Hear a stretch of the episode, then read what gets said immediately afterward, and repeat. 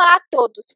Bem-vindos a mais um episódio do Alimente, Nutrição e Ciência, em que nesse episódio, a Aline Aguiar entrevista a jornalista Guta Nascimento em uma conversa sobre os padrões sociais de imagem e corpo e como as mudanças sociais que buscam alterar esses estereótipos também vêm influenciando as mídias e os comportamentos nas redes sociais. Então, bem-vindo ao Alimente. Hoje é o especial, a gente vai conversar com a Guta Nascimento, que é jornalista, tem muitos anos de experiência com conteúdo feminino e eu fiz um convite a ela, ela é uma amiga muito querida e eu queria muito conversar com ela sobre o assunto, então a gente vai bater um papo aqui interessante com a Guta. Oi, Guta, tudo bom? Oi, Aline, tudo bem? Muito obrigada pelo convite, uma delícia estar aqui nesse podcast com você. Ah, que bom, então se apresenta, por favor, fala um pouco da sua experiência, como é que é essa história como jornalista? Falo sim. É, meu nome é Guta Nascimento, eu sou jornalista, eu tenho uma longa trajetória em televisão, internet, e nos últimos anos eu me especializei muito em conteúdo feminino. Eu fui recentemente diretora da revista Cláudia, que é a revista feminina, é a maior revista feminina do Brasil, está completando esse ano 60 anos. É, e foi um, um, prazer, assim, acho que foi um, um, prêmio na minha carreira eu ser diretora de um veículo feminino tão importante, tão representativo para muitas mulheres ao longo de várias gerações. Antes disso, eu já tinha trabalhado com conteúdo feminino como diretora de conteúdo do portal Tempo de Mulher, um portal criado pela Ana Paula Padrão, e a gente era parceiro da Microsoft, então, assim, eram audiências espetaculares, né, no MSN, a gente chegava a ter 30 milhões de page views por mês, muitas mulheres é, leitoras assíduas do portal, e trabalhei também em outro, em outro projeto feminino chamado Escola de Você, uma escola online de soft skills, habilidades emocionais, uma escola gratuita online. Então, já são muitos anos trabalhando com conteúdo feminino. Oh, que bacana, Guta. E assim, a gente sabe que sua experiência vai agregar muito mais aqui para o Alimente, né? Se você, a gente vai apresentar o podcast, é uma, é uma proposta de um projeto de extensão da Universidade Federal de Juiz de Fora, e a gente trabalha com conteúdo de nutrição e ciência. Então, assim, a sua vivência traz muito para a gente como contribuição, né? E para os ouvintes que são nutricionistas, alunos também da nutrição, pessoas também curiosas que querem saber do assunto. E aí, assim, o que eu quero saber de você, nessa experiência com a Cláudia, né, com o conteúdo feminino que você vem falando, é, o que, que você percebe para a busca de conteúdo que a mulher vai é, ter curiosidade em ler nessas revistas, nos portais que você também participou? Tem uma busca pelo corpo, pelo emagrecimento? O que, que você percebe durante o tempo? Na, no interesse né, dessa, dessa leitura, até a versão online, né, que vem agora dos anos para cá. O que, que você traz para a gente? Olha, tem, tem duas diferenças muito significativas, né? Eu acho assim, é, a, essa produção de conteúdo reflete muito, é um círculo vicioso, né? Ela reflete muito as mudanças da sociedade e também, ao mesmo tempo, você pautando assuntos você consegue promover a disseminação de uma mudança de comportamento. Então, eu acho que em, na questão de, do conteúdo feminino é muito rico tudo que aconteceu nos, nos, últimos anos. Esse conteúdo que a gente vê nas revistas, nas mídias, nos programas de TV, é, nos portais, né, online, a gente percebe claramente uma mudança é, muito salutar em termos. Antes você tinha uma imposição muito grande de padrões estéticos, né, de padrões de corpos, é, de emagrecimento, e nos últimos anos, com esse empoderamento que vem acontecendo das mulheres, é, tem vindo uma coisa muito bacana de um resgate de uma autoestima, de uma aceitação dos corpos, e isso se reflete na mudança Antes você tinha matérias, por exemplo, é, se você pega edições muito antigas das revistas femininas, tipo assim, 10 dicas para acabar com o horror da celulite, né? uhum. né? Você não vê mais esse tipo de matéria. Por quê? Porque a gente vem trabalhando né, uma aceitação dos corpos, entendendo que não existe corpo perfeito, esse corpo pautado. Então, isso eu acho que foi um, um avanço né, de vários veículos femininos. Agora, as mulheres sempre têm essa busca, a gente é, tem essa busca por conteúdos relacionados à estética, mas, por exemplo, na questão, vou dar um exemplo aqui na questão dos cabelos. É, cabelos é, é, uma pauta que sempre dá muita audiência, dá muito clique na internet, tem uma busca muito grande, mas a gente é muito maravilhosa nos últimos tempos, que é uma busca muito grande e uma audiência muito grande de matérias e reportagens sobre, por exemplo, com os cuidados com os cachos, né, uhum. do cabelo afro. E isso é fruto de um empoderamento das mulheres negras, né? E a relação delas com os seus cabelos. Então, isso é uma mudança.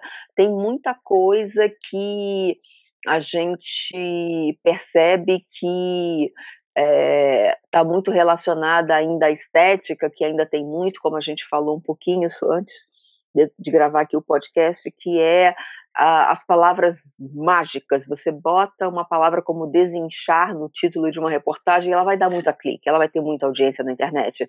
É, a gente costuma é, dizer que, por exemplo, após a época de festas, sabe assim, o primeiro dia de janeiro, ou depois.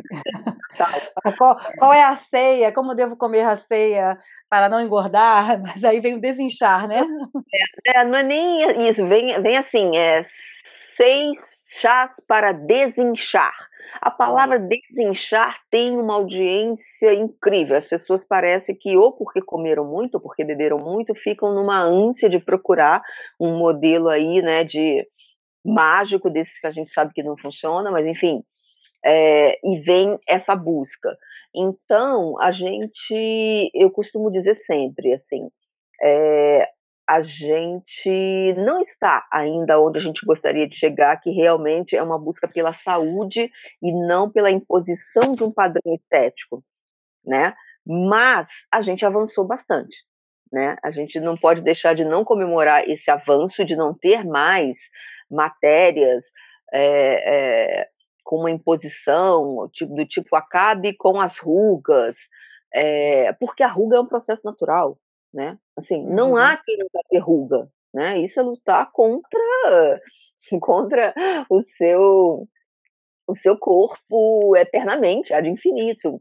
Então, apesar dessa linguagem da gente ter avançado e não ter mais tantos esses abusos, isso pelo menos nos veículos, nas revistas femininas, você não vê muito isso, é, você, a gente sabe que as mulheres ainda sofrem muito na sociedade uma imposição, né, uma falta de autoestima, uma relação com o corpo muito difícil. A gente vive uma uma uma era de de uma relação com a alimentação muito ruim, né? Muito ruim, que eu digo do, do aspecto da saúde mental, né? As pessoas vivem culpadas porque ou comeram demais, ou é, é, querem emagrecer e se sentem a relação com a comida, você não tem prazer mais na comida, né? Hum. Porque tudo que você come parece que você fica assim, ai, não devia ter comido tanto, ai, não devia ter comido isso, ai, eu devia ter comido outra coisa, buscando esse padrão estético aí de uma magreza, é, que é completamente contra o nosso biótipo, né? Uhum.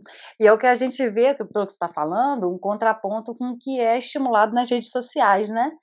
É, o que a gente vê são pessoas não especialistas e que tentam vender sua imagem, seguidores, likes, né, curtidas, com essa propaganda de uma resolução rápida, mágica, com emagrecimento, dando exemplo do seu corpo, mas mesmo assim as imagens são trabalhadas com Photoshop, que a gente sabe. E isso engana muito, né? Faz uma relação constante de, de conflito, né? Com o que você vê Sim. e com o seu espelho ali na, de referência na rede social. E, e, pelo que você diz, as revistas têm uma preocupação em não trazer isso, né? Mesmo porque quando vocês fazem as pautas, né, Guta? Estava até conversando com você antes. É, eu estava pensando, assim, ah, como é que vocês pensam? Como é que fala um pouquinho assim? Como é que vocês idealiza, pensa assim, ah, vamos fazer uma pauta sobre esse assunto. Aí como é que vocês é, é, é. organizam né, dentro da equipe, é, da editoração, como é que é essa estrutura na revista? É, é, é o que eu digo assim, existem veículos e veículos, né? Mas a gente observa que nos veículos femininos, nas, na, nos veículos, né, nos portais, que as áreas dos portais que cobrem especificamente conteúdo feminino, a gente vê aí é, é, ainda bem uma mudança de mentalidade. E, por exemplo, eu posso falar da minha experiência em Cláudia, né? Em Cláudia, a gente, qualquer matéria, a gente parte sempre do princípio de que tenha uma novidade, né? Algum fato que justifique a volta daquele assunto, daquele tema. Então, por exemplo, é, sai uma pesquisa sobre o comportamento da alimentação durante a pandemia. Isso é uma novidade, a gente vai lá uhum. e pauta, e aí você sempre chama um especialista, sempre. Um, um veículo sério jamais vai fazer uma matéria sem é, ouvir um especialista que tem uma propriedade né, de fala sobre aquela, aquele tema, ouvi-lo, e aquilo que a gente chama de personagem, que é o que? É uma mulher, um indivíduo que, é, é, que se enquadre dentro daquilo que a gente está conversando né, naquele tema. Então, você parte sempre muito desse princípio. Mas tem muita coisa na internet que é isso. Uh, as pessoas em busca de audiência, você fica ali buscando uma oportunidade de botar seis chás para desinchar, né? Uhum. Sabe uma coisa que pauta muito? Não sei se você pauta isso na revista, são superalimentos. Né, alimentos Sim. que vão trazer um benefício, ó, agora vem o óleo de coco, agora vem o gooseberry, agora vem, é, sei lá, qualquer um alimento que vá trazer um milagre. Isso vem para também para a revista? Vocês percebem isso?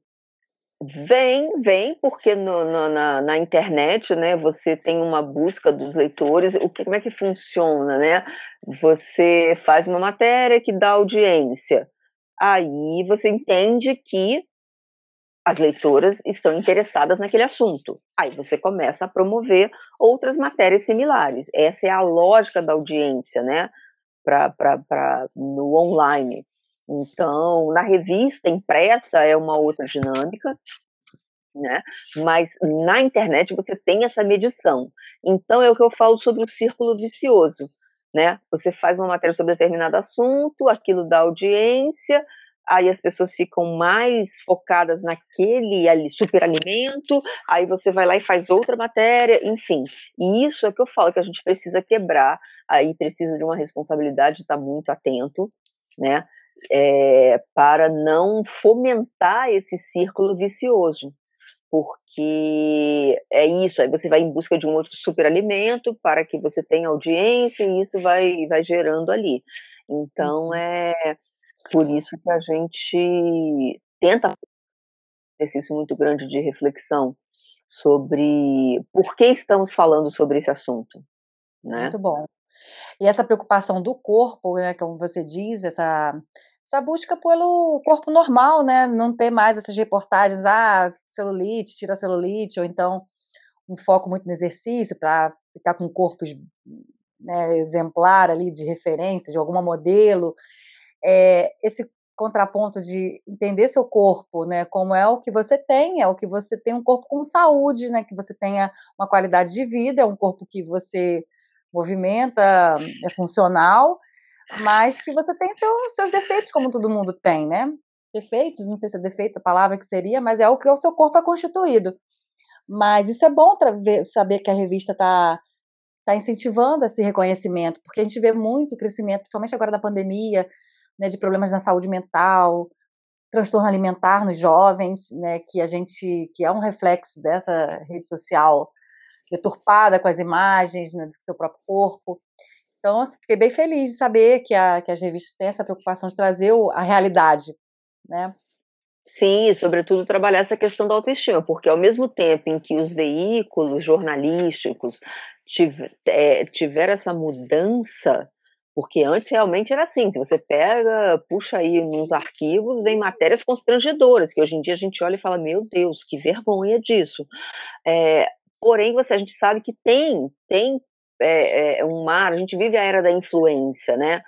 É, nós nos tornamos pessoas influenciáveis por outras. A gente segue muito nas redes sociais pessoas que a gente admira por N razões e a gente, essas pessoas nos influenciam, elas têm o poder de nos influenciar nas nossas decisões de compra, de comportamento, de várias outras coisas.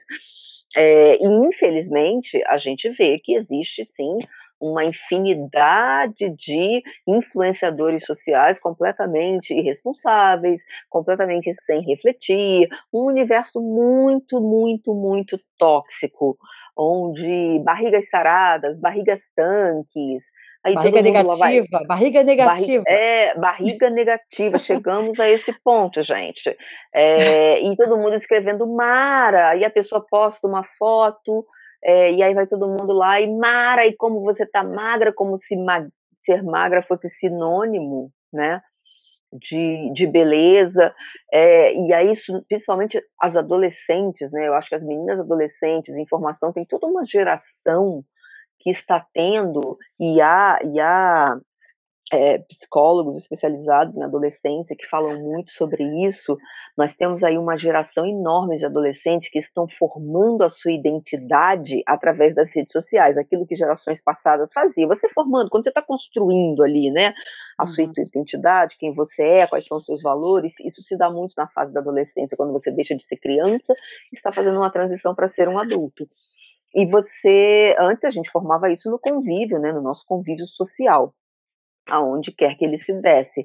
Hoje em dia você tem uma geração muito grande se formando nas redes sociais, onde você tem uma infodemia, que é um excesso de informações, informações é, muitas vezes deturpadas, né, enfim, por interesses outros, você vê aí pessoas postando coisas absolutamente absurdas nas redes sociais né? Uhum.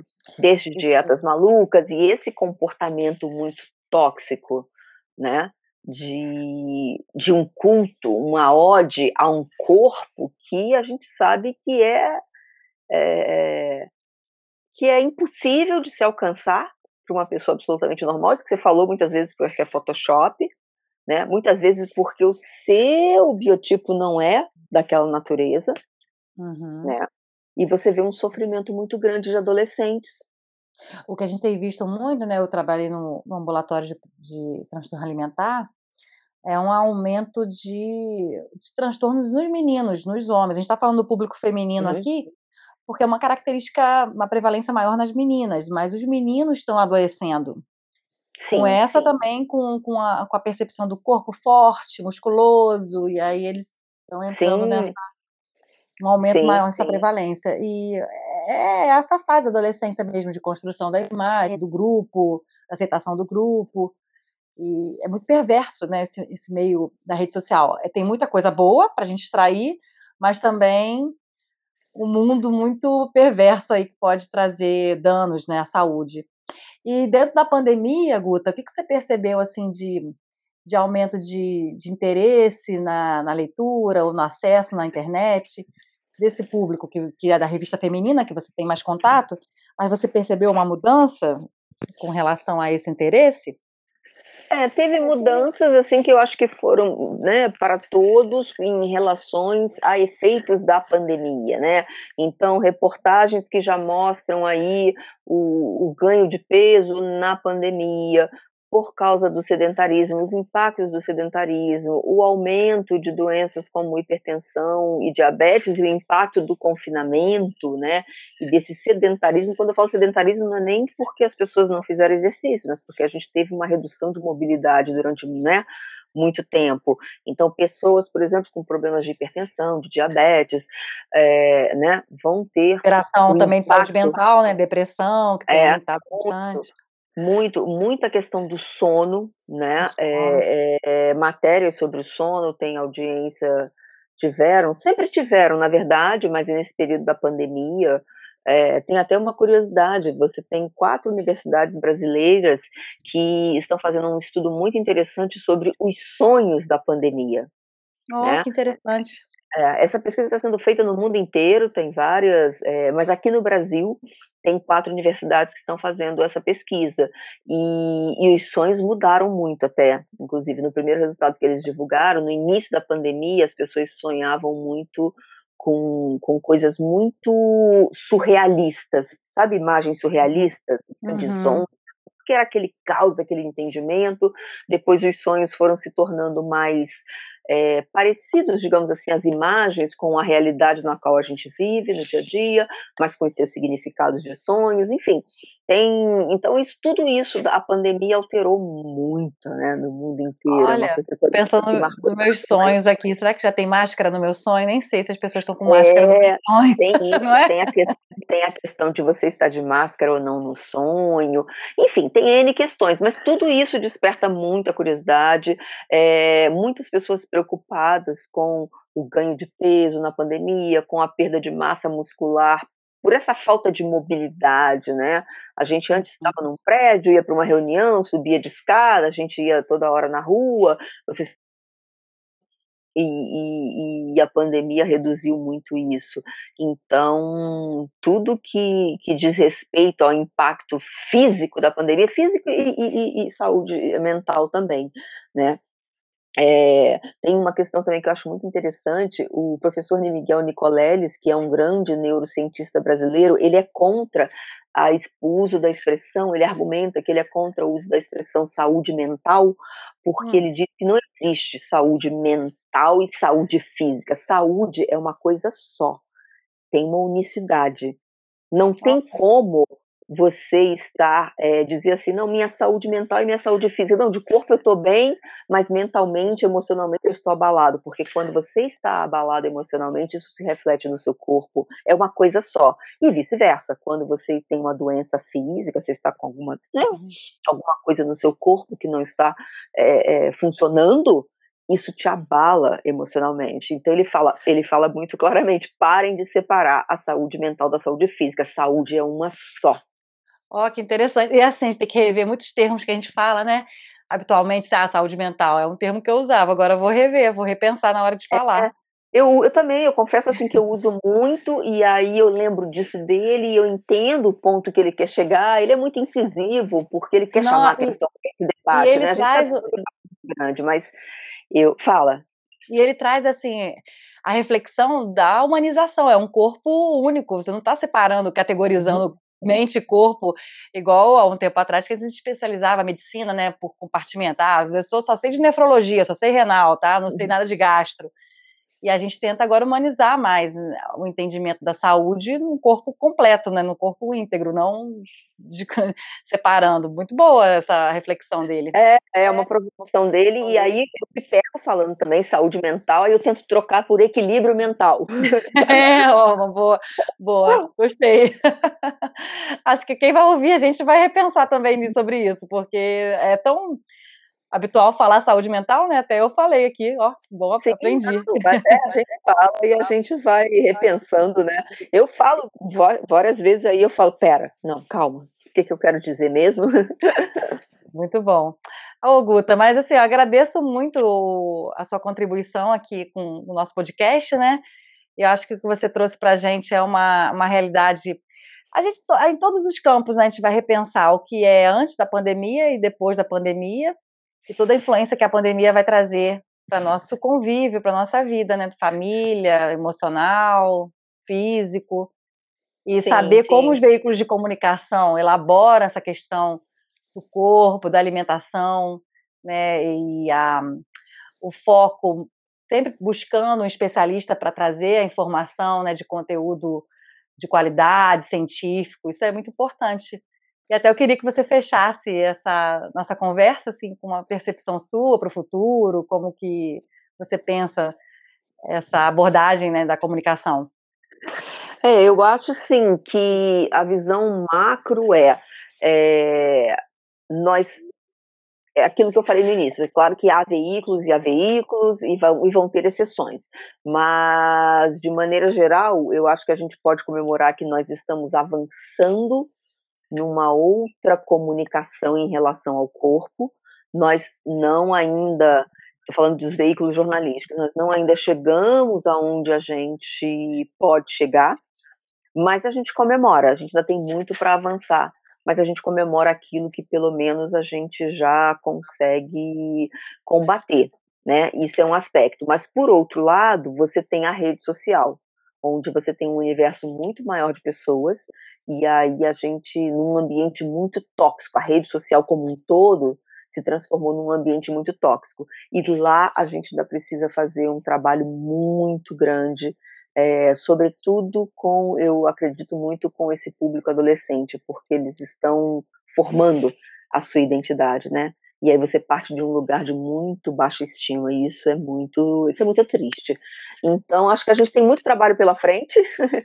Oh, acho que, que bom. Tem, e é muito bacana que tem esse espaço aqui, você que está ouvindo a gente, que a gente tenha pessoas refletindo, agregando, é, ajudando a disseminar, trazendo novas percepções e novos olhares, né? Para a gente poder. É só todo mundo junto, a gente só consegue mudar isso. É o que eu falo dos veículos, eles pautavam a sociedade, mas eles também refletiam o que era essa sociedade, né?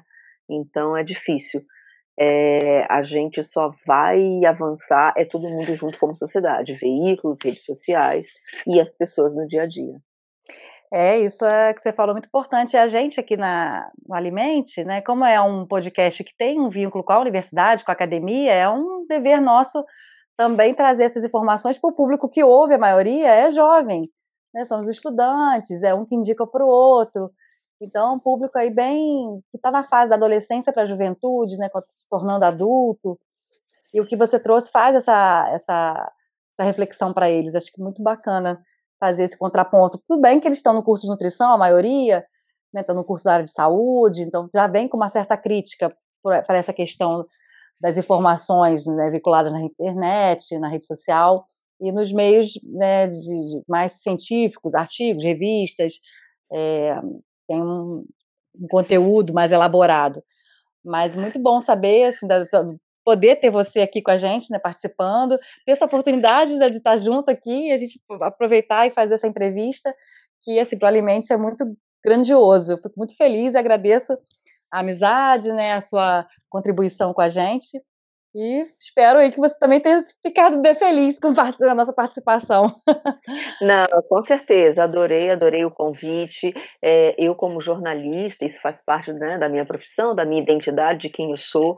É, eu adoro, é o que eu amo fazer, é compartilhar é, conhecimentos e reflexões também, né?